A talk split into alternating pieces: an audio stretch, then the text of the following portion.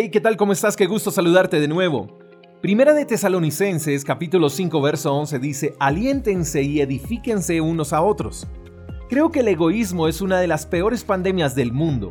Ese pensamiento egocentrista de que lo que sabemos no lo podemos impartir ni compartir con otros porque para nosotros no fue nada fácil obtenerlo y por ende los demás deben saber lo que es sacrificarse y esforzarse. Por lo tanto, a veces pensamos de manera egoísta que no podemos compartir lo que somos y lo que sabemos con los demás.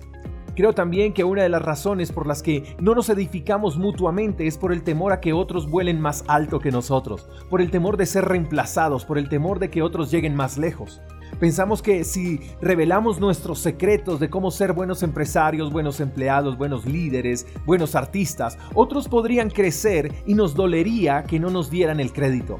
Preferimos muchas veces reservarnos nuestro conocimiento con tal de no encontrarnos con personas que ni las gracias podrían dar por habérselo revelado.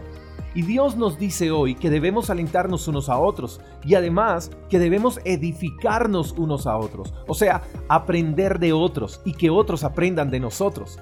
Que si alguien nos pide un consejo de cómo lograr algo en la vida, lo podamos dar sin temor a nada. Que podamos enseñarles a otros cómo mejorar en su arte, aunque hagan lo mismo que nosotros hacemos. Algunos podrían pensar, ¿tengo que hacerlo aunque conmigo no lo hayan hecho? Yo no te puedo dar respuesta a eso, solo te puedo decir que cada quien da de lo que hay en su corazón.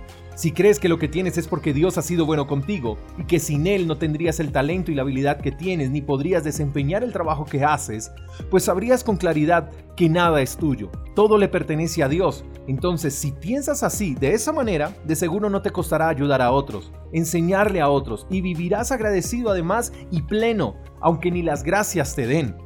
Tú y yo tenemos algo que otros puedan estar necesitando. Demos sin esperar nada a cambio, demos porque es mejor dar que recibir. Demos no porque nos sobre, sino porque dar habla más del que recibe. De seguro, mi querido amigo, eres experto en algo. Enséñales a otros cómo hacerlo también. De gracia damos lo que por gracia recibimos. Espero que tengas el mejor de los días. Te mando un fuerte abrazo. Hasta la próxima. Chao, chao. Gracias por escuchar el devocional de Freedom Church con el pastor J. Echeverry. Si quieres saber más acerca de nuestra comunidad, síguenos en Instagram, arroba Freedom Church Call. Hasta la próxima.